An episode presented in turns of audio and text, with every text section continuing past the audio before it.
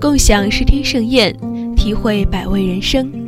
听众朋友们，大家好，欢迎收听今天的爱电影，我是雨晴。今天给大家带来的这部电影是《盗梦空间》的导演诺兰的处女作《追随》。克里斯托夫·诺兰称它是一部在有限的条件下所完成的巅峰之作。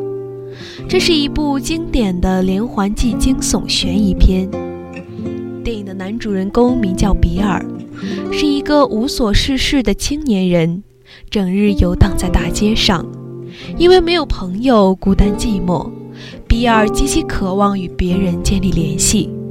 而在这种欲望的驱使下，他开始在大街上跟踪别人，观察他们的一举一动，了解他们的生活。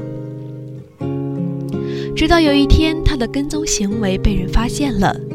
那个人在察觉到自己被跟踪后，上前质问。这个人名叫科布。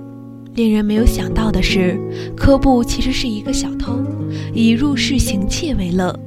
他偷东西首选容易脱手的东西，比如紧俏的唱片。托布告诉比尔，自己并不是为了钱才偷窃，而是为了满足观察别人的乐趣。这让比尔觉得遇到了知己。从此以后，这两个人就展开了狼狈为奸的偷窃生涯。而他不知道的是，一场隐秘的阴谋才刚刚开始。诺兰在这部电影中的叙事创新是惊人的，他打破了常态的叙事，取而代之的以各个片段拼接的叙事方式。上一个片段与下一个片段不是按照线性的时间来连接，就好像一幅打乱了本来拼好的拼图一样。